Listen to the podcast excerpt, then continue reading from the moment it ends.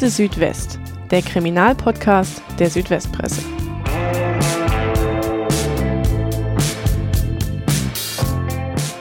Hallo und willkommen zu einer neuen Folge von Akte Südwest, dem Kriminalpodcast der Südwestpresse. Mein Name ist David Nau, ich bin Reporter im Ressort Südwestumschau und neben mir sitzt meine Kollegin Tanja Wolter, die arbeitet im gleichen Ressort. Hallo Tanja. Hallo. Heute melden wir uns mit dem zweiten Teil der Doppelfolge, die sich mit dem Amoklauf von Winnenden und Wendlingen beschäftigt. In der letzten Folge ging es um die Tat selbst, um den Amokläufer, um die Ermittlungen und auch um die Prozesse gegen den Vater, der die Waffe nicht richtig aufbewahrt hat und am Ende dann wegen fahrlässiger Tötung zu eineinhalb Jahren auf Bewährung verurteilt wurde. Und weil wir eben in der letzten Folge schon so viel über die Tat gesprochen haben, will ich jetzt heute nur eine ganz kurze Zusammenfassung der Ereignisse geben und dann wollen wir zu einem anderen Thema kommen. Am 11. März 2009 erschießt der 17-jährige Tim K. in seiner alten Schule, der Alberville Realschule in Winnenden, acht Schülerinnen, einen Schüler und drei Lehrerinnen. Auf der Flucht tötet er nahe der Schule den Gärtner eines benachbarten Krankenhauses und kidnappt einen Autofahrer. Von dem lässt er sich dann quer durch den Großraum Stuttgart fahren. Bei Wendlingen kann der Fahrer aus dem Auto springen und Tim K. flieht in ein nahegelegenes Industriegebiet. In einem Autohaus erschießt er einen Kunden und einen Mitarbeiter und am Ende dann auch sich selbst. Bei dem Amoklauf tötet er insgesamt 15 Menschen und elf weitere werden teils schwer verletzt. Das ist alles, was wir heute über die Tat und den Amokläufer sagen wollen. Denn heute soll es um was anderes gehen. Und zwar um die Menschen, die mit der Tat leben müssen und um die Folgen, die die Tat noch heute hat. Wir wollen darüber sprechen, wie die Opfer die Tat verarbeitet haben. Wir wollen hören, wie die Stadt und die Schule mit dem schweren Erbe umgehen. Und wir wollen besprechen, was die Polizei aus der Tat gelernt hat. Und dafür haben wir heute wieder einen Gast, und das ist heute Stefan Meyer. Hallo Stefan, wir freuen uns, dass du da bist. Hallo, freue mich auch. Stefan Meyer ist ein Reporterkollege vom Südwestrundfunk und hat zwei Dokumentarfilme über den Amoklauf gedreht. Äh, und zwar zuletzt äh, zum 10. Jahrestag im vergangenen Jahr den Film Die Wunden des Amoklaufs, in dem er die langfristigen Folgen der Tat beschreibt. Stefan, du bist ja eigentlich Auslandsreporter beim SWR. Vielleicht kannst du zu Beginn einmal erklären, wie bist du überhaupt zum Thema Winnenden gekommen? Ja, es war ein Zufall, aber auch wieder nicht. Ich bin einen Tag vorher aus Afghanistan zurückgekommen von einer Reportagereise und das war auch damals ein nicht ungefährliches Land und wollte mich eigentlich im Grunde erholen, nur ein bisschen Abrechnungen machen, bin in Sender gegangen und habe eine Einmeldung gelesen, zwei Tote an der Schule in Winnen. Und dann bin ich zu den Kollegen habe gefragt, könnt ihr mich brauchen, äh, soll ich was tun? Und dann hat einer gesagt, fahr sofort raus. Ähm, und das habe ich gemacht. Und dann war ich den ganzen Tag vor dieser Schule gestanden. Und ähm, das war schlicht und einfach fürchterlich. Es war das totale Chaos. Es war jeder natürlich vollkommen überfordert von der Situation. Es war ein unglaublicher Medienauflauf. Es waren Helfer vor Ort. Äh, es war die Polizei natürlich vor Ort. Es gab alle Stunde eine neue Pressekonferenz in der Turnhalle, wo neue Opferzahlen, neue Erkenntnisse durchgegeben wurden. Es war wirklich der blanke Horror dieser ganze Tag. Und das Thema hatte ich dann ja auch offenbar länger nicht losgelassen, wenn du im vergangenen Jahr zum 10. Jahrestag eben diesen Film gemacht hast. Ja, da lief es so ein bisschen drauf hinaus, weil ich eben ungefähr ein halbes Jahr nach der Tat einen Film gemacht habe, eine 45 Minuten Dokumentation und ähm, da eben sehr nah an Menschen rangekommen bin. Und dann war es fast klar, dass es eigentlich sinnvoll ist, dass ich das auch mache, zehn Jahre danach. Auch in deinem zweiten Film merkt man, dass du sehr nah an Menschen rankommst. Lass uns einmal vielleicht als ersten Block über die Opfer sprechen des Amoklaufs. Äh, du beschreibst in deinem Film die Geschichte von Elena, Elena saß in einem der Klassenzimmer, in das der Attentäter reingegangen ist und wo er Schüler erschossen hat. Sie äh, wurde selbst durch fünf Kugeln schwer verletzt, hat den Amoklauf aber überlebt. Nicht so ihre beste Freundin und zwei weitere Freundinnen von ihr, die äh, hat der Täter getötet. Inzwischen ist Elena Mitte 20, fertig mit der Ausbildung, steht im Beruf. Du hast mit ihr gesprochen. Wie geht's ihr denn jetzt zehn Jahre nach der Tat? Es geht ihr gut. Also kann man einfach so sagen, es geht ihr gut. Ähm, sie hat mir jetzt auch kürzlich ähm, eine, eine, SMS geschickt, sie hat geheiratet, äh, ihren Freund, mit dem sie seit Jahren zusammen ist. Und äh, das freut einen natürlich auch. Äh, sie steht mitten im Leben, sie hat einen Beruf, äh, sie hat äh, nicht nur die mittlere Reife gemacht, damit ist eigentlich an der Realschule, Alberwildschule eigentlich Schluss, sondern sie hat noch Abitur gemacht, ähm, hat einen Beruf, hat einen Freund, den sie inzwischen geheiratet hat, aber es ist trotzdem immer da. Es geht nie weg. Und das hat sie auch immer wieder eindrucksvoll geschildert, dass man äh, zwar eine Schublade hat, im besten Falle, wo das drin steckt und wo man sozusagen es selbst im Griff hat, wann die aufgeht. Oder ob sie von alleine aufspringt, wenn man es gar nicht haben will. Sie sagt, sie schafft es im Großen und Ganzen, diese Schublade kontrolliert zu öffnen äh, und meistens eben nicht dran zu denken. Aber es ist so, es bleibt fürs ganze Leben bei ihr und bei anderen, mit denen ich gesprochen habe. Eigentlich bei allen, mit denen ich gesprochen habe. Es gibt eine sehr berührende Stelle in dem Film, da sagt die Elena, sie selber, äh, äh, sie selber habe ja unglaublich Glück gehabt und sehe das auch als Chance für ihre Freundinnen, die getötet worden sind, ein Stück weit auch äh, mit weiterzuleben. Jetzt ist da ja trotzdem diese unermessliche Trauer, die man sich kaum vorstellen kann. Äh, wie geht sie denn damit um und ist diese Trauer irgendwie ähm, kleiner geworden, vielleicht auch irgendwann mal weggegangen? Wie hat sie das geschafft? Also es hat sich sicher verändert ähm, und ich glaube, es ist auch eine Strategie von ihr von Anfang an gewesen. Sie war damals schon ein unglaublich reifes Mädchen, also für ihr Alter, und ist jetzt einfach eine, eine Persönlichkeit. Das war sie eigentlich damals schon, aber jetzt mit 25 ist das äh, evident. Ne?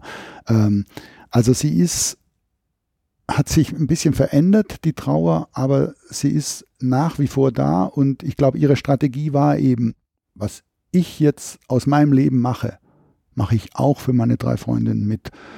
Und das gibt ihr sicher auch Kraft. Wie geht sie denn im Alltag mit diesen Erlebnissen um? Also kann sie das immer äh, so ein Stück weit von sich weisen, um auch dieses normale Leben führen zu können? Wie macht sie das? Also was sie jetzt genau für Strategien hat, da, darüber haben wir auch nicht gesprochen, aber hm, sie schafft es.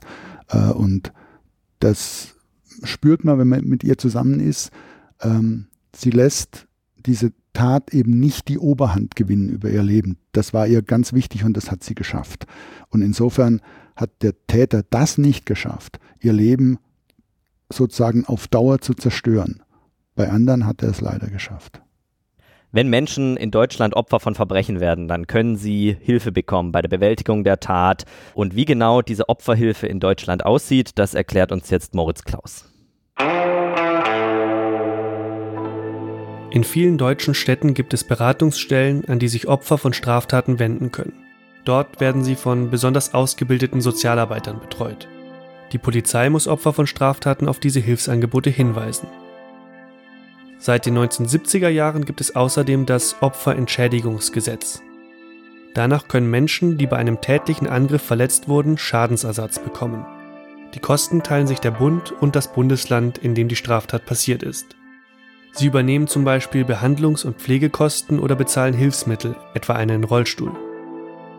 Außerdem gibt es Entschädigungszahlungen für Geschädigte und Hinterbliebene.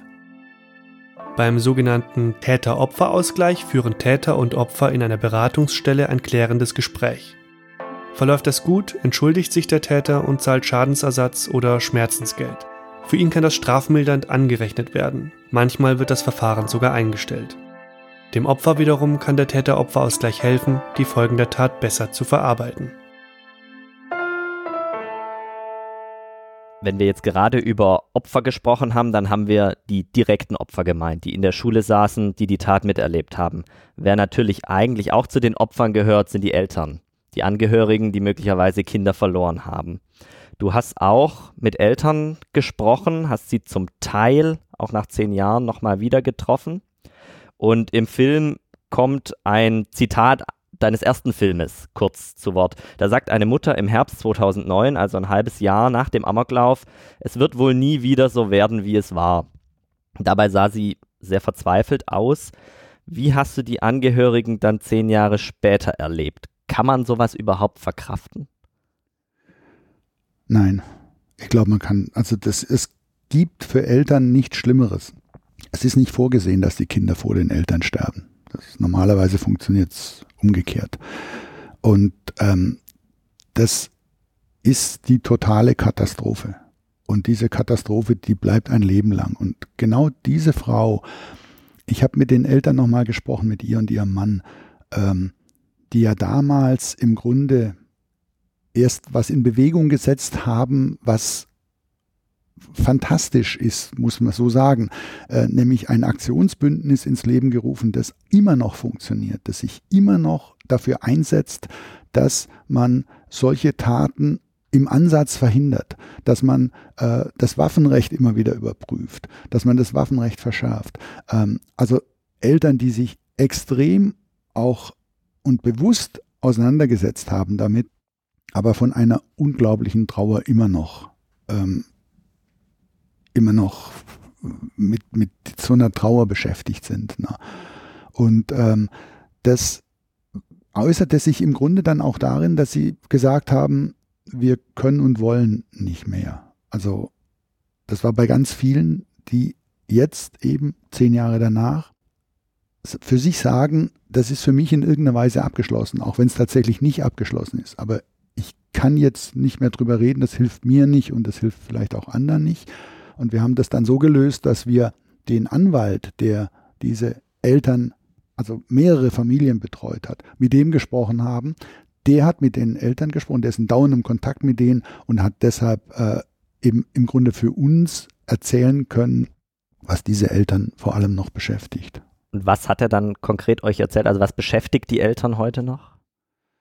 Ich nehme nochmal das Bild mit der Schublade. Es ist eben für viele nicht möglich, diese Schublade geschlossen zu halten. Und die springt halt unter Umständen in Situationen auf, wo es schwer zu ertragen ist. Ne? Das ist ja auch das, was das posttraumatische Belastungssyndrom ausmacht, dass eben man ein traumatisches Ereignis nicht mehr bewältigen kann ähm, und das so überhand gewinnt, überhand nimmt, dass man es nicht steuern kann, wann es sozusagen ein überfällt und wann nicht. Und das betrifft viele der Eltern, dass sie das eben nicht können und dass das deshalb natürlich super schwierig ist, auch über dieses Ereignis zu reden und über den Tod des eigenen Kindes zu reden.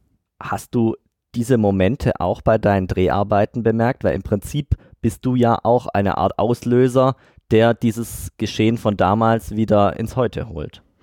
Absolut. Das trifft jetzt mehr diesen ersten Film, den ich gemacht habe. Wir haben äh, gewartet, ein paar Monate eigentlich ähm, für diesen Film, ähm, weil am Anfang Medien sich nicht mit Ruhm bekleckert haben. Auch wir nicht. Äh, wenn man an so einem Ereignis Menschen befragt, interviewt, vor die Kamera zieht oder auch ähm, im Schreibblock äh, in der Hand Dinge fragt, dann sind diese Menschen möglicherweise nochmal traumatisiert, zusätzlich traumatisiert. Und das war eben, nach einigen Monaten war das vollkommen anders. Ich habe tatsächlich von den Menschen, die ich angefragt habe, ich habe keine einzige Absage bekommen. Ähm, habe allerdings es so gemacht, dass ich gesagt habe, können Sie sich sowas grundsätzlich vorstellen? Denken Sie drüber nach. Wenn Sie sich das vorstellen können, dann besuche ich Sie und dann reden wir drüber. Und dann entscheiden sie. Und wir loten Grenzen aus in so einem Vorgespräch. Und wenn wir dann mit der Kamera kommen und es kommt ein Punkt, wo sie sagen, ich habe mich überschätzt, ich kann das doch nicht, dann brechen wir ab und dann hat das Interview sozusagen nicht stattgefunden. Aber was ist passiert? Diese Interviews, und das habe ich nicht, nicht mal zu hoffen gewagt, diese Interviews hatten einen fast therapeutischen Effekt. Die, die Menschen sind aus dem Interview besser rausgekommen, als sie reingegangen sind. Äh, und das hat jetzt mit Interviewführung sicher nur zweitrangig zu tun. Aber damals war das Bedürfnis einfach groß drüber zu reden, sich damit auseinanderzusetzen und vielleicht auch Zuhörer dafür zu finden. Und das hat tatsächlich äh, diese Gespräche ja auf, auf eine Weise ähm, begleitet, die, die für mich überraschend war und, und die mich natürlich auch gefreut hat, weil es ist kein gutes Gefühl, mit, äh, mit Menschen über den Tod ihres Kindes zu reden. Wir haben ja eingangs schon gehört, dass der Vater wegen fahrlässiger Tötung verurteilt worden ist. Es war ein Sportschütze, der jede Menge Waffen zu Hause hatte und eine dieser Waffen hatte er leider nicht im Waffenschrank wie vorgesehen aufbewahrt, sondern frei im Schlafzimmer rumliegen lassen und damit ja auch erst die Tat ermöglicht. Den Täter selbst konnte man nicht zur Rechenschaft ziehen, er hat sich selbst getötet. Wie wichtig war es für die Eltern, dass es zu diesem Prozess gekommen ist? Es war unglaublich wichtig. Es war so wichtig, dass die Eltern dafür gekämpft haben. Also dieses, dieses Aktionsbündnis, diese Solidarität der Eltern, das waren, glaube ich, alle Opferfamilien oder fast alle waren in diesem Aktionsbündnis zusammen und haben sich da organisiert. Ähm, die Staatsanwaltschaft wollte das mit einem Strafbefehl erledigen. Aber für die Eltern war es wichtig, dass das öffentlich aufgearbeitet wird dass über diese Tat nochmal verhandelt wird. Und wie du gesagt hast, der Täter war tot, ähm, den konnte man nicht mehr zur Rechenschaft ziehen, aber der Vater hat sich strafbar gemacht, kann man jetzt sagen, weil er wurde rechtskräftig verurteilt zu einer Bewährungsstrafe wegen dieses Vergehens, dass er eben diese Waffe offen rumliegen lassen hat. Und dieser Prozess hat nochmal im Grunde die gesamte Tat aufgearbeitet das, die gesamten Umstände, auch die Frage, ähm, wie kam es möglicherweise dazu? Was ist im Vorfeld äh, möglicherweise auch falsch gelaufen? Weil der Täter selbst sich mal geäußert hat, dass er glaube, dass er psychiatrische Behandlung braucht. Das wurde nicht ernst genug genommen. Ähm, also da ist viel passiert, was man erst auch in diesem Prozess erfahren hat und was es für die Eltern grundsätzlich auch, ich will nicht sagen leichter gemacht hat, aber vielleicht ein bisschen besser zu verarbeiten, mit einer Ausnahme, die Anwälte des Vaters, die haben ein, eine Prozessführung ähm, gewählt, die war, die war einfach im Grunde eine Zumutung für die Eltern, weil sie überhaupt nicht in Betracht gezogen haben, worum es eigentlich geht. Das es um Menschen geht, die ihre Kinder verloren haben. Und äh, die haben versucht, für einen Angeklagten Vorteile rauszuholen. Es war eine sehr zynische Prozessführung zum Teil.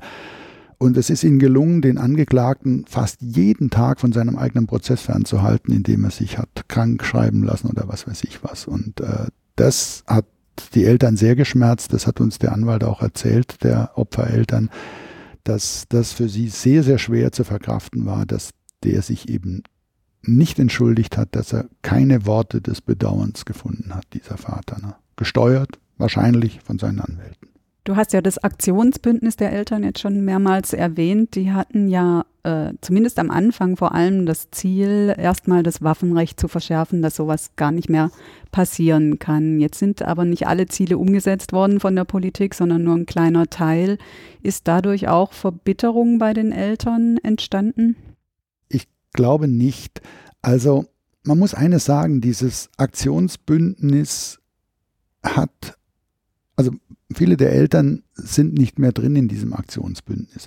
Das hatte eine Funktionalität am Anfang, ähm, weil es den Eltern geholfen hat, auch deshalb geholfen, weil sie gemerkt haben, sie sind nicht allein in dieser Situation und den anderen geht es genauso schlecht. Also das war sicher eine Funktion, äh, dass damit Politik gemacht wurde das war ein weiterer wichtiger Effekt. Und dass sie was bewegen konnten, hat ihnen auch eine gewisse Genugtuung verschafft. Aber jetzt sind eben viele an einem Punkt, wo sie das nicht mehr brauchen für sich und wo es vielleicht auch für sie dann dieses dauernde, durch diese Arbeit dran erinnert zu werden, ist natürlich auch schwer. Und äh, das ist vielleicht ein Grund, warum viele nicht mehr drin sind, andere sind noch drin und arbeiten weiter unverdrossen. Ähm, das Bündnis hat sich mehr ein bisschen verlagert in die Richtung, Präventionsarbeit zu leisten. Und das ist, glaube ich auch ein ganz, ganz wichtiger Punkt, weil es geht ja darum, was lernen wir? Also warum reden wir überhaupt noch drüber? Warum reden wir elf Jahre danach noch über diese Tat? Äh, nicht, weil wir uns irgendwie mit einem leichten Gruseln und, und äh, einem Schauer äh, dran erinnern, was da fürchterliches passiert ist, sondern wie kann man sowas in Zukunft verhindern? Man kann es natürlich nicht verhindern, aber man kann viel dafür tun, dass diese Täter früher erkannt werden, weil alle diese Täter, ähm, die geben Signale von sich. Das ist, keiner macht es einfach so und vorher hat niemand irgendwas mitgekriegt. Also deshalb ist es wichtig, Präventionsarbeit zu machen und der hat sich jetzt das Aktionsbündnis viel stärker verschrieben als am Anfang. Ne? Dieser Podcast wird unterstützt von der Systemhaus Ulm GmbH. Wenn wir über Kriminalfälle reden, dann sollten wir eine Sache nicht vergessen. In Corona-Zeiten findet auch eine Welle von Internetkriminalität statt. Die Systemhaus Ulm GmbH ist auf IT-Sicherheit spezialisiert und bekommt zurzeit fast jeden Tag Anrufe von betroffenen Firmen. Wie die IT-Security-Spezialisten berichten, ist gerade so ziemlich alles an Schadsoftware im Einsatz, was auf euren privaten Rechnern oder der IT in den Firmen Schaden anrichten kann. Das geht von Phishing-E-Mails mit Links zu Webseiten, die Schadsoftware enthalten, bis hin zu Erpressungssoftware. Seien wir mal ehrlich, wer wird denn bei einer Mail mit dem Betreff Impfstoff gegen Corona gefunden nicht neugierig und klickt drauf? Und schwupp habt ihr euch nebenbei Schadsoftware oder einen Trojaner geladen, der im schlimmsten Fall das ganze Unternehmen lahmlegt. Die IT-Spezialisten von der Systemhaus Ulm GmbH haben in den letzten Wochen fast alle Arten von Attacken gesehen. Sie wissen, was zu tun ist, um solche Angriffe erfolgreich abzuwehren. Weitere Informationen gibt es im Internet unter www.systemhaus-ulm.de. Neben den Opfern und den Angehörigen muss auch die Schule jetzt elf Jahre nach der Tat weiterhin damit leben, dass diese Tat für immer mit dem Namen Albertville Realschule verbunden sein wird. Es gab kurz nach der Tat äh, die Debatte, zum Beispiel das gesamte Schulgebäude einfach abzureißen. Dafür hat man sich nicht entschieden. Es wurde aber einiges verändert an der Schule. Vielleicht kannst du einmal erklären, was man mit der Schule gemacht hat. Ja, also ich würde gern ein bisschen weiter ausholen, weil für mich war in diesem ersten Film, den ich gemacht habe, ganz wichtig, zu zeigen, dass diese Tat eine unfassbare Zerstörung ähm, angerichtet hat, aber eben auch Kräfte freigesetzt. Und das hat man damals bei den Eltern und bei allen, die betroffen waren, schon gemerkt, dass es auch Kräfte freisetzt und Solidarität freisetzt. Und das ist an der Albertville-Schule wirklich auf ganz besondere Art gelungen. Also diese Schule ist einfach weiter. Die hat sich unglaublich weiterentwickelt und ist geradezu beispielhaft für einen Umgang Schüler-Lehrer, Schüler untereinander, Lehrer untereinander, Sozialarbeit noch mit eingeschlossen. Da hat sich unglaublich viel bewegt. Und in der Tat, man hat am Anfang überlegt, kann man da überhaupt noch mal Kinder unterrichten an dieser Schule, wo dieses Schreckliche passiert ist? Gehen da Kinder noch mit, mit Spaß und Freude und lachend an die Schule und in die Pause? Und hat sich entschieden, ja, das muss weiterhin möglich sein, auch an dieser Schule, aber man hat die Schule umgebaut. So fing das schon mal an. Man hat angebaut, man hat, ähm, das Ganze ist sehr viel lichter, heller, ähm, freundlicher in der Fläche. Also man merkt es schon am ganzen Schulkörper, an der Architektur. Und dann gibt es, auch das ist sicher auch Glück, äh, einen Rektor, der damals noch nicht an der Schule war, der erst ganz kurze Zeit danach kam, der das auch als Herausforderung für sich begriffen hat, weil natürlich klar war, dass er an eine ganz besondere Schule geht. Und der und das Lehrerkollegium und die Schüler mit, die haben es geschafft, dass an dieser Schule ein, ein Geist herrscht, den man sofort merkt, auch als Außenstehender. Ein, ein, ein Geist. Und das heißt ja, bei Lehrern bei immer noch zehn Lehrern, die haben diese Tat mitbekommen. Die waren in der Schule. Die haben das alles erlebt. Die sind selbst extrem traumatisiert, weil sie ja nicht nur diese Tat erlebt haben, sondern viele sich damit plagen, dass sie ihre Schüler nicht schützen konnten vor dieser Tat. Und dass das gelungen ist, das ist wirklich was Besonderes. Lass uns noch mal kurz beim Gebäude der Schule bleiben. Ähm, was ist aus den Klassenzimmern geworden, in denen der Amoklauf tatsächlich hauptsächlich stattgefunden hat? Da ist ja nicht an Unterricht zu denken. Nee, und das hat man auch, glaube ich, das haben alle sofort gewusst, dass das nicht mehr möglich ist. Und diese Räume sind auch alle umgewidmet. Also ein Raum ist die Bibliothek geworden, ein Raum ist ein, ein Raum, der, ähm, wo, wo Schüler zusammenkommen können, wo, wo sie, also so ein Sozialraum, wo man einfach mal durchatmen kann, wo man mit anderen reden kann und so. Ähm, und ein Raum ist eine Schülerfirma geworden. Der ehemalige Chemiesaal, der hat sich auch aufgrund der Größe ganz gut äh, dazu geeignet und da machen die T-Shirts und rösten Kaffee. Also im Grunde Dinge, die an der Realschule funktional sind, im Blick auch auf eine spätere Ausbildung, aber die eben auch ganz stark eben das Zusammen, den Zusammenhalt fördern. Ne? Und die machen da was zusammen, Lehrer sind dabei, aber sie machen einfach schon ein Produkt und, und das gemeinsam und ähm, das funktioniert in diesen Räumen sehr gut. Ein Raum allerdings, wo die meisten Kinder gestorben sind, der ist tatsächlich ein Gedenkraum. Und auch das ist eine sehr eindrucksvolle Lösung. Das sind lauter so kleine Stelen, so Art Mini-Pulte, 15 für jedes Opfer ein nicht nur für die Schüler, auch für den Gärtner, auch für die Autoverkäufer. Und persönliche Dinge, ein paar persönliche Erinnerungen an jeden Menschen, dessen da gedacht wird. Ne? Und das ist sehr gelungen und wenn man da reinkommt, hat man sofort ein, ein Gefühl dafür. Also das steht auch an so ein, an der Wand ein, ein Datum mit der Uhrzeit auf die Minute, wann diese Tat begann.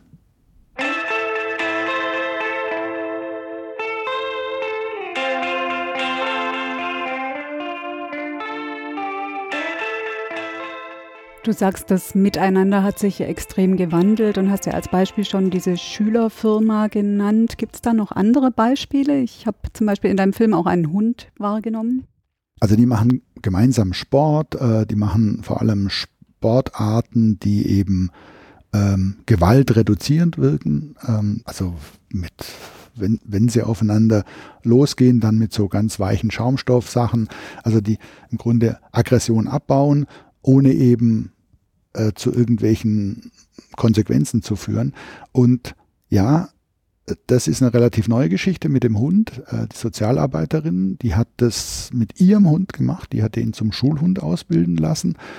Und ähm, das ist tatsächlich so, dass so ein Hund eine Art von Wahrnehmung hat ähm, für, für, Emotionen auch von Kindern. Ähm, das ist un eine unglaubliche Sensibilität und für Kinder ist es teilweise viel, viel einfacher, mit einem Tier eben da zu kommunizieren und erstmal äh, sozusagen dann auch einen Anlass zu finden und, und die Möglichkeit zu finden, dann sich auch Menschen gegenüber zu öffnen. Ne? Also das ist ein Konzept, das gibt es an mehreren Schulen inzwischen und das ist offenbar sehr erfolgreich. Man kann jetzt, glaube ich, insgesamt sagen, dass man viel mehr aufeinander achtet in dieser Schule, auch versucht, äh, schwierige Entwicklungen oder Probleme schneller zu erkennen. Äh, wie geht man denn mit dem Thema Mobbing um? Also man hat ja ähm, es gibt äh, Inter Internetkommentare zu deinem Film, da sagen ja einige Leute, der Täter sei nicht nur ein Täter gewesen, sondern auch ein Opfer, nämlich ein Mobbing-Opfer. Wie siehst du das selbst? Wie schätzt du das ein? Und wenn es denn so war, hat man auch daraus Konsequenzen gezogen? Mhm. Also man ist sich bei dem Täter eigentlich ziemlich einig, dass der kein Mobbing-Opfer war. Ähm, der hat sich sicher auch so stilisiert, aber ähm, es ist viel stärker oft so ein vermeintliches Mobbing. Man fühlt sich gemobbt, ähm, ist es faktisch gar nicht so. Aber ähm, das ist an dieser Schule ein ganz, ganz großes Thema. Und ähm, diese Schule begeht ja auch immer diesen Jahrestag sehr offensiv.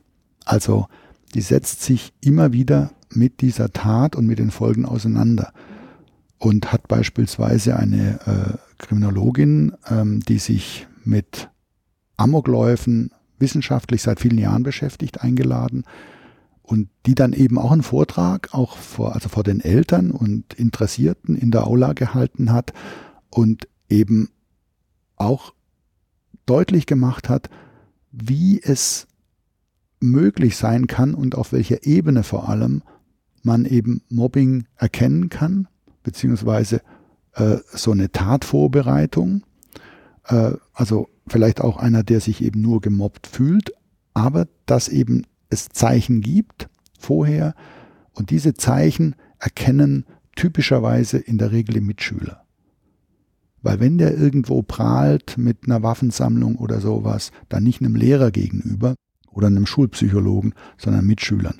Und es zu schaffen, dass die Schüler das nicht sozusagen für sich behalten und denken, naja, der Spinner, oder aber so aus so einer falsch verstandenen Solidarität schweigen, sondern dass die sich öffnen, dass die auf die Lehrer zugehen und eben diese Warnsignale weitergeben. Das ist die Chance, die es gibt und die muss man nutzen und das versucht sowohl die Schule als auch eben das Aktionsbündnis, das auch genau für sowas wirbt und auch äh, ein, ein, Telefon eingerichtet hat, ähm, wo man anrufen kann, wenn man eben das Gefühl hat, ähm, da ist bei irgendjemand, läuft da was schief. Es geht also auch sehr stark darum, ein gutes Verhältnis zwischen Lehrern und Schülern zu etablieren und nicht nur der Schüler untereinander. Genau so ist es. Und dass Schüler eben grundsätzlich zu den Lehrern das Vertrauen haben, dass sie sich in so einem Fall öffnen, das ist wesentlich. Das kann man natürlich nicht verordnen. Sowas kann man nur leben. Und das lebt sich bestimmt nicht an jeder Schule gleich leicht. Da muss ja auch von oben eine große Sensibilität dafür sein und auch äh, ein, großes Engagement, das umzusetzen. An der Albertville Realschule, da ist es so. Das kann man, glaube ich, einfach so sagen. Da ist es so. Da sind wir ja wieder bei dem Schulleiter, den du eben angesprochen hast, der erst nach dem Amoklauf an diese Schule gekommen ist. Man fragt sich so ein bisschen, warum tut man sich das als äh, Schuldirektor an, dass man ausgerechnet an diese Schule geht? Konntest du mit ihm darüber sprechen? Jetzt habe ich ihn natürlich auch gefragt, weil das ist hm. in der Tat, das liegt natürlich auf der Hand. Ja, er sagte, er hat es als Herausforderung eigentlich angenommen. Also ich, ich will jetzt nicht psychologisieren. Er war weil er es auch jetzt noch ist, ein relativ junger Kerl, ähm, ist auch jetzt noch nicht alt äh, und insofern war es vielleicht wirklich auch so ein, so ein Reiz. Ne? Äh, da ist was ganz Besonderes und das will ich irgendwie, das will ich schaffen. Wenn es nur das gewesen sein soll, äh, dann ist viel, viel mehr daraus entstanden, weil der ist wirklich genau der richtige Typ an genau der richtigen Stelle, weil er ist eben lebt, dieses Miteinander. Ne? Und weil er es vorlebt und weil er dafür gesorgt hat, dass Strukturen entstehen, die das eben möglich machen. Jetzt könnte man meinen, dass die Schule nach so einer traumatischen Tat sagt, wir ziehen uns zurück. Wir bauen Schlösser ein, wir schließen in der Pause alle Türen zu, wir machen uns quasi zu einer Festung. Ist die Schule heute ein Hochsicherheitstrakt? Nein, das ist sie nicht. Das ist auch ein ganz wichtiger Punkt. Das war der Schule wichtig, das ist übrigens der ganzen Stadt wichtig, weil natürlich die ganze Stadt stigmatisiert ist. Und die ganze Stadt, das was du vorher gesagt hast, die Schule ist immer mit diesem Amoklauf verbunden. Die Stadt auch. Und äh, auch da sitzen wirklich die richtigen Köpfe oben und entwickeln eben auch genau solche Strukturen und versuchen genau das zu verhindern, dass Schule ein Ort wird, ähm, wo dieser Austausch und diese Offenheit nicht mehr möglich ist. Und wenn sich Schüler sozusagen eingeschlossen fühlen, auch jetzt aus, aus Schutz, aus einem Schutzgedanken heraus, dann fühlen sie sich gleichwohl eingeschlossen. Und das ist ein klares Konzept, dass man diese Offenheit weiterlebt. Natürlich gibt es Sicherheitsfeature, die gab es früher nicht. Es gibt so ein, so ein Warnsystem, wo man auf ein Knöpfchen drückt, wo sofort alle Türen zugehen. Das gibt es in Baden-Württemberg, sollte es an allen Schulen geben, gibt es leider noch nicht an allen Schulen, aber in Winnenden ist es so äh, und in anderen Schulen dann hoffentlich auch. äh, in Zukunft. Aber grundsätzlich sind die Schultüren offen. Du hast jetzt gerade auch die Stadt angesprochen. Du hast dich da ja auch äh, umgehört in Winnenden. Wie ist denn der Ruf der Schule in der Stadt? Also man könnte ja meinen, nach so einer Tat sagen die Eltern, da melde ich mein Kind nicht mehr an. Ja, es ist äh, nicht so. Und das hängt natürlich damit zusammen, wie sich die Schule entwickelt hat. Ne? Äh, die können gar nicht so viele Schüler aufnehmen, wie sich anmelden, wie, wie von den Eltern angemeldet werden. Also es ist tatsächlich so, dass man in dieser Stadt weiß, dass diese Schule eine besondere Schule auch eben im positiven Sinn ist, wo die Schüler wirklich fürs ganze Leben einfach profitieren. Lass uns vielleicht zum Abschluss dieses Schulblocks noch eine Frage stellen, die zugegebenermaßen eine sehr schwierige Frage ist, die sich ja alle nach dem Amoklauf gestellt haben, nämlich die Frage nach dem Warum. Hat die Schule da für sich eine Antwort drauf gefunden? Nein, das hat sie, glaube ich, nicht. Ähm, weil man diese Frage, denke ich, die kann man nicht so eins zu eins beantworten. Also jede solche Tat hat viele verschiedene Gründe und hätte vielleicht mit einem ganz kleinen Eingriff gar nicht passieren müssen. Ähm, diese Schule war ja auch gar nicht mehr die Schule des Täters zum Tatzeitpunkt. Also ich denke, dass es eher so war, dass da jemand eine Tat geplant hat und sozusagen einen Ort für diese Tat gebraucht hat. Weil es gab keinerlei Stimmen, auch nicht in dem Prozess, die, ähm, aus denen man hätte schließen können, dass diesem Schüler jetzt besonders viel Unrecht getan wurde an dieser Schule. War nicht so. Ne?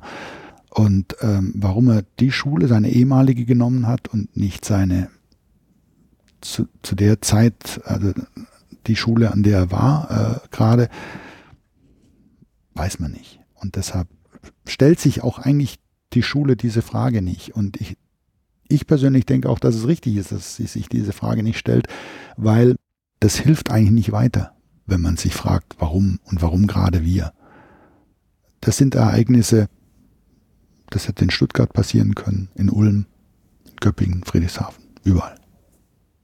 Stefan hat gerade schon angesprochen, das Thema Sicherheitssysteme in Schulen. Da hat sich nach dem Amoklauf äh, einiges getan in Baden-Württemberg. Und Moritz Klaus erklärt uns jetzt nochmal kurz, wie die Schulen im Land nach dem Amoklauf ausgerüstet wurden.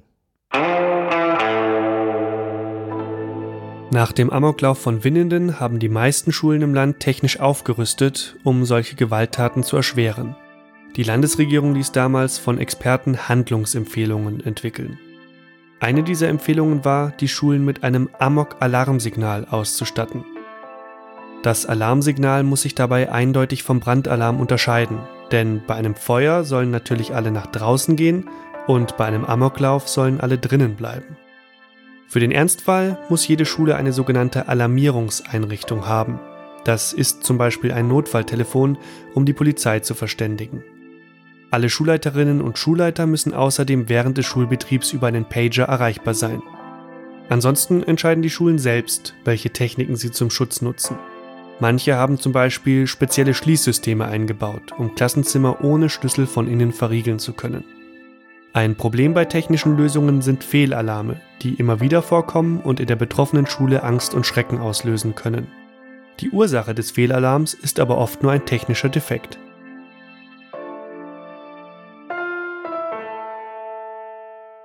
Kommen wir noch ähm, zur Stadt, zu Winnenden selbst. Das ist ja eine eher kleine Stadt, hat, glaube rund 28.000 Einwohner. Ein, ein, Städtchen, das man zwar im Großraum Stuttgart kannte, aber darüber hinaus äh, wahrscheinlich äh, noch nie viel davon gehört hatte.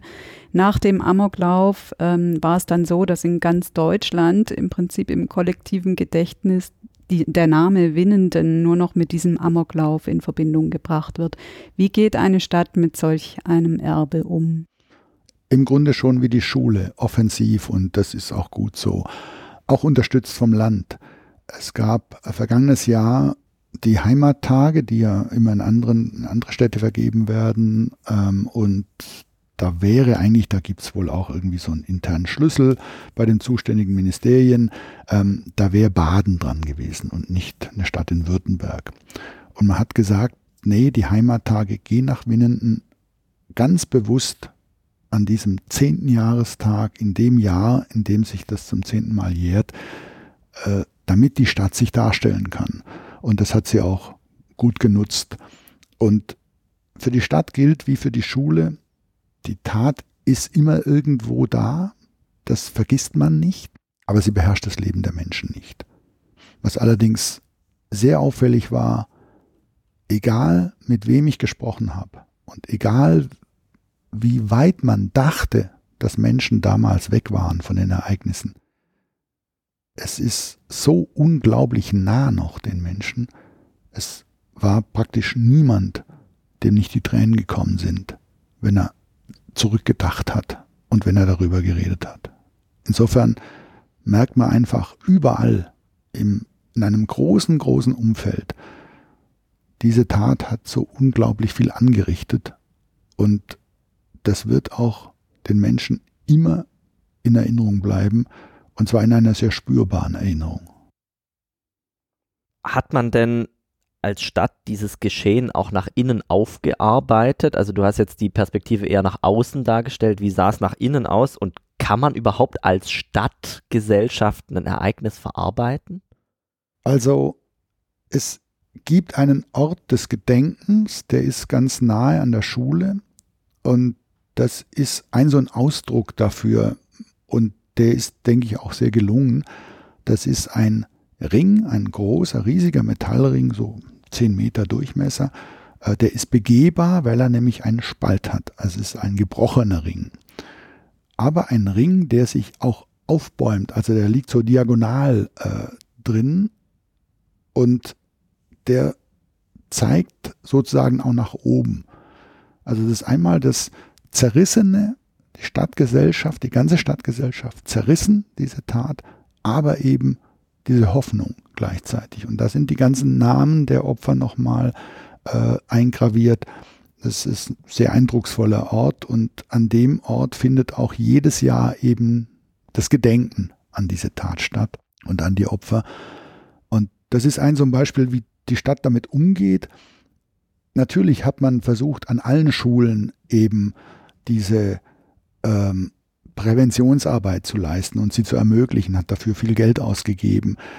Und äh, eben deshalb gilt für die Stadt wie für die Schule, es ist was daraus entstanden, was letztendlich, auch wenn dieses Stigma immer bleibt, was letztendlich positiv ist. Du hattest äh, sowohl mit den Opfern zu tun, als auch mit Hinterbliebenen, äh, mit Lehrkräften, mit äh, den, dem Bürgermeister von Winnenden. Du hattest aber auch mit der Polizei selbst zu tun. Jetzt war das äh, für die ja einer der schlimmsten und auch einer der prägendsten Einsätze überhaupt in der Geschichte Baden-Württembergs, kann man glaube ich so sagen.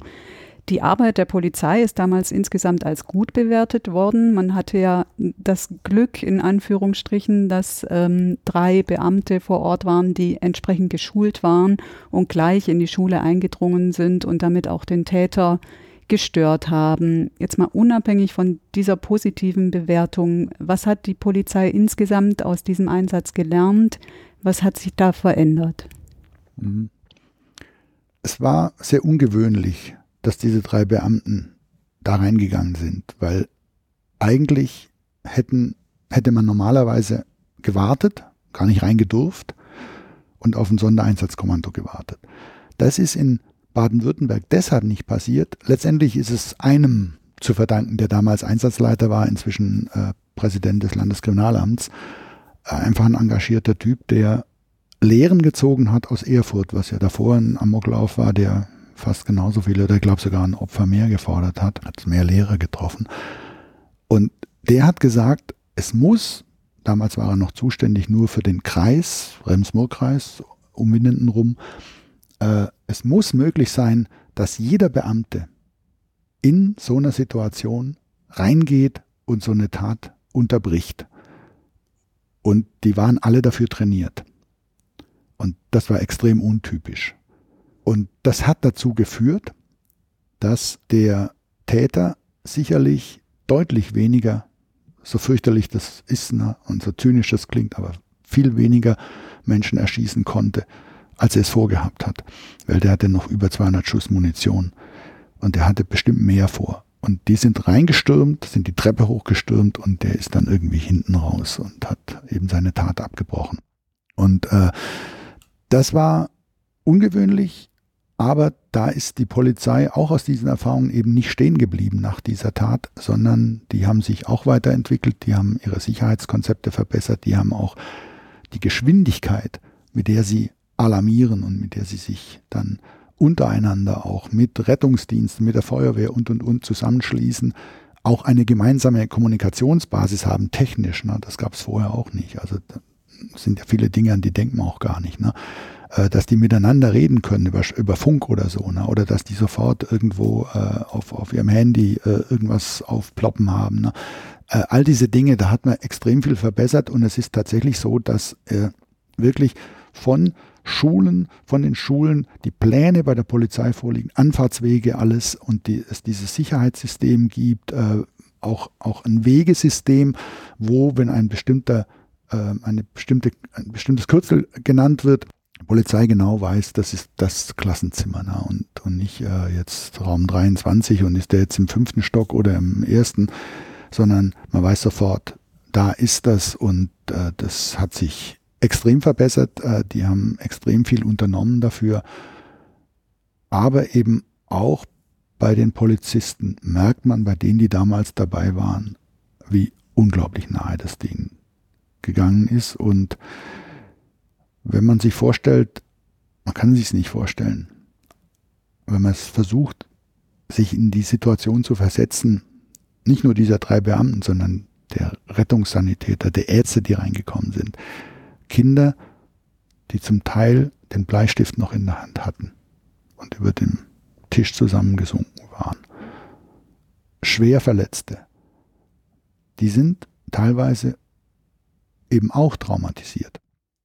Und auch da hat die Polizei viel unternommen, um eben überhaupt mal das Bewusstsein dafür herzustellen, dass auch Polizeibeamte traumatisiert sein können und Hilfe brauchen können. Und auch da gibt es inzwischen viel. Und ähm, das ist was, wo man einfach merkt, da wurde viel draus gelernt, aber es wurde eben auch bei vielen, auch Polizisten, viel angerichtet durch diese Tat. Und einer von diesen dreien, die damals reingegangen sind, der ist dauerhaft dienstunfähig. Der kann nicht mehr arbeiten. Gibt ja gerade zu diesem Thema ähm, Hilfsangebote für die Polizei auch Stimmen, die sagen, da wurde damals durchaus auch einiges nicht richtig gemacht. Es gibt ähm, einen relativ bekannten Kripo-Beamten, der darüber auch ein Buch geschrieben hat, Ernst Kappel heißt der. Ähm, der leidet unter einer posttraumatischen Belastungsstörung äh, nach diesem Einsatz und äh, bemängelt, dass es keine Hilfsangebote gegeben habe, dass er ähm, auf mangelndes Verständnis seiner Polizeiführung getroffen ist. Diese Verbesserungen, die du jetzt angesprochen hast, die sind dann wahrscheinlich erst im Nachhinein implementiert worden. Also tatsächlich musste Polizei lernen, dass sie auch in dem Bereich verwundbar ist. Die sind Menschen. Und wenn die was Schreckliches erleben, dann gibt es Reaktionen. Aber dieser Chorgeist so nach dem Krieg, 50er, 60er, 70er Jahre, wo man einfach gesagt hat, ein Polizist, dem macht das nichts aus, das ist sein Job, ne? der muss das wegstecken. Dieses Denken, das hat sich geändert und das hat man lernen müssen. Ähm, und gerade so jemand, naja, Uniform, Waffe in der Hand, na, im Grunde unangreifbar. Nein, auch das sind Menschen, denen sowas so nahe gehen kann, dass es im Extremfall zur Arbeitsunfähigkeit führt.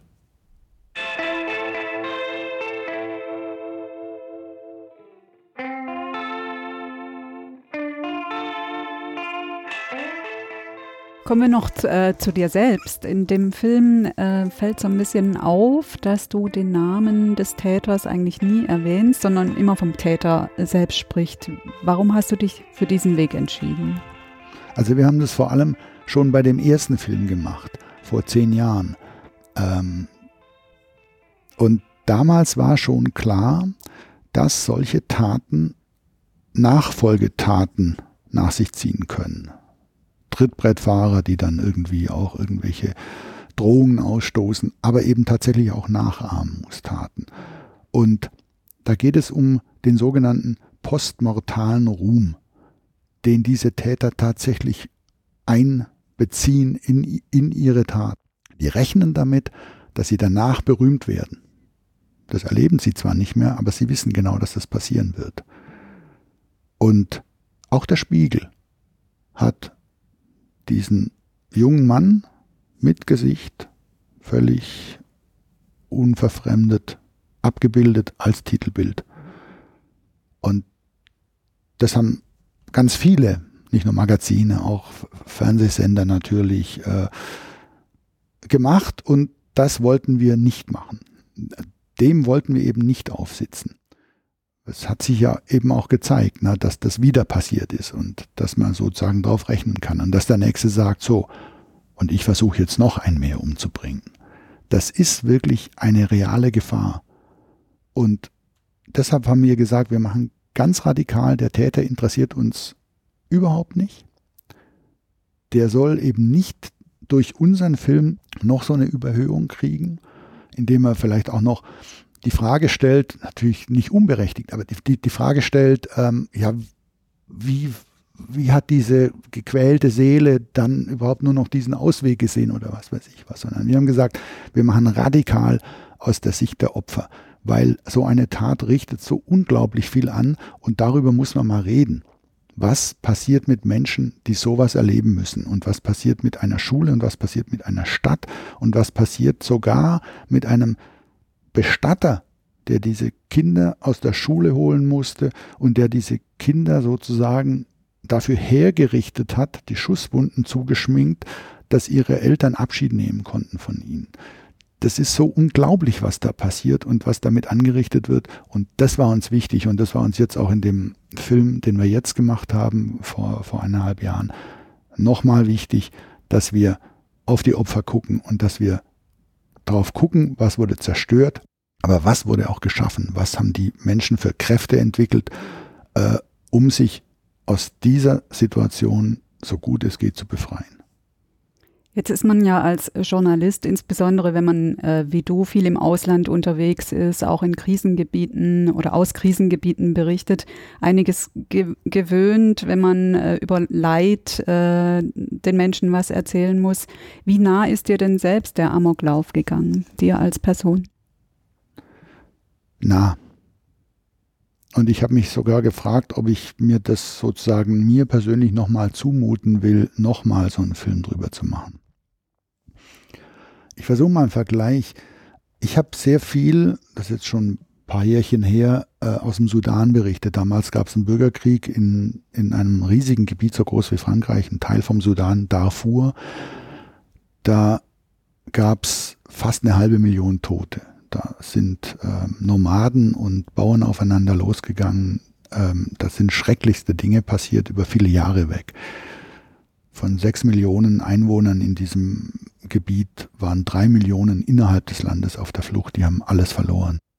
Das hat die Öffentlichkeit in Deutschland schon interessiert, aber nicht so sehr. Das ist halt tatsächlich weit weg. Das ist 6000 Kilometer weg, aber es ist auch für uns, für unser Gefühl weit weg. Diese Menschen, die sagen uns wenig. Wir wissen nicht, wie sie leben.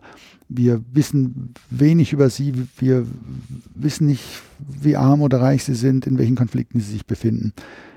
Hier war es ganz, ganz nah. Und in Stuttgart, 25 Kilometer weg von Winnenden, hat man eigentlich hat jeder jemanden gekannt, der direkt irgendwie betroffen war. Also war immer so nur eine Person oft dazwischen. Ne? Äh, das heißt, das war räumlich natürlich unglaublich nah und es war uns emotional unglaublich nah. Es war wirklich so, dass man jemanden kannte, der ein Opfer kannte. Und das ist einfach, das macht den Unterschied. Und das macht ihn natürlich auch für mich Also klar, in all diesen Krisen und Kriegsgebieten, wo ich war, im Sudan, in Libyen, in Syrien, ähm, man erlebt die Menschen selbst, hat man natürlich einen ganz anderen Bezug und ähm, hat man natürlich auch eine, ein anderes Engagement, ähm, dass man das bekannt macht, was da passiert. Aber in Winnenden ist es halt tatsächlich noch, auch für mich, noch näher gewesen. Der Amoklauf von Winnenden ist im Grunde ja ein tief tragisches Thema. Also wir haben jetzt eine Stunde lang über Tod, über Trauer, über Verlust, über Verzweiflung gesprochen. Um dem Ganzen jetzt vielleicht zum Schluss nochmal so eine kleine positive Wendung zu geben, die letzte Frage an dich. Gab es während der Recherche zum Film für dich auch schöne Momente, die du erlebt hast? Ja, die gab es auf jeden Fall. Gerade, dass wir nicht so viel Schaden angerichtet haben durch diese Interviews, sondern dass sie den Effekt hatten, dass die Menschen unter Umständen sogar positiver aus dem Gespräch rausgegangen sind, als sie reingegangen sind, weil sie einfach das Bedürfnis hatten, drüber zu reden. Das war was, was mich erstaunt hat und was mich gefreut hat. Und das Allerwichtigste ist, dass eben dieses Gedenken, dieses Andenken an diese Tat eben nicht rückwärtsgewandt ist. Dass man das nicht irgendwie so als lästige Pflicht oder als Ritual feiert oder abtut, sondern dass das immer nach vorne geht, das Denken und dass ganz viel daraus entstanden ist. Und das, was es eben an Kraft, an Engagement ausgelöst hat bei den Menschen, dass das eine ganz starke Rolle spielt. Die war schon zu spüren bei dem ersten Film, den ich da gemacht habe, ähm, dass man darauf reagiert und sich nicht unterkriegen lassen will. Und das zeigt sich zehn Jahre danach an ganz, ganz vielen Stellen, dass eben was Positives draus wurde, dass man viel draus gelernt hat, Erfahrungen äh, gemacht und eben Konsequenzen draus gezogen hat und dass an der Schule, in der Stadt, äh, und bei vielen, vielen Menschen ähm, das Zusammenleben bewusster ist und dadurch auch besser ist. Ja, lieber Stefan, da bleibt uns nichts mehr als noch Danke zu sagen für die spannenden, beeindruckenden und auch berührenden Schilderungen, die du uns mitgebracht hast. Einfach vielen Dank, dass du da warst. Gerne. Danke auch. Danke auch an euch, liebe Hörerinnen und Hörer, dass ihr auch bei der sechsten Folge von Akte Südwest dabei wart. Alle Folgen zum Nachhören findet ihr im Internet unter www.swp.de/akte. Ihr könnt uns auch sehr gerne auf Twitter folgen, da heißen wir @akte_swp. Wenn ihr Wünsche habt, Kritik, Lob oder auch Anregungen für uns, dann schreibt uns doch gerne eine E-Mail an podcast.swp.de. Außerdem wollen wir euch an dieser Stelle noch einen weiteren Podcast aus unserem Hause ans Herz legen und der heißt Donauwelle. Darin arbeiten junge SWP-Kollegen zum Jubiläum unserer Zeitung Ereignisse aus Ulm und Neu-Ulm auf, die auch deutschlandweit für Schlagzeilen gesorgt haben. In der ersten Folge geht es zum Beispiel um das Ulmer Stadthaus, das heute direkt neben dem Münster steht, aber damals beim Bau mindestens so umstritten war, wie es das Bahnprojekt Stuttgart 21 heute ist. Danke fürs Zuhören und bis zum nächsten Mal. Tschüss. Tschüss. Akte Südwest ist ein Kriminalpodcast der Südwestpresse. Moderation Tanja Wolter und David Nau. Sprecher Verena Schüli und Moritz Klaus. Produktion Moritz Klaus. Gestaltung Beniamino Raiola.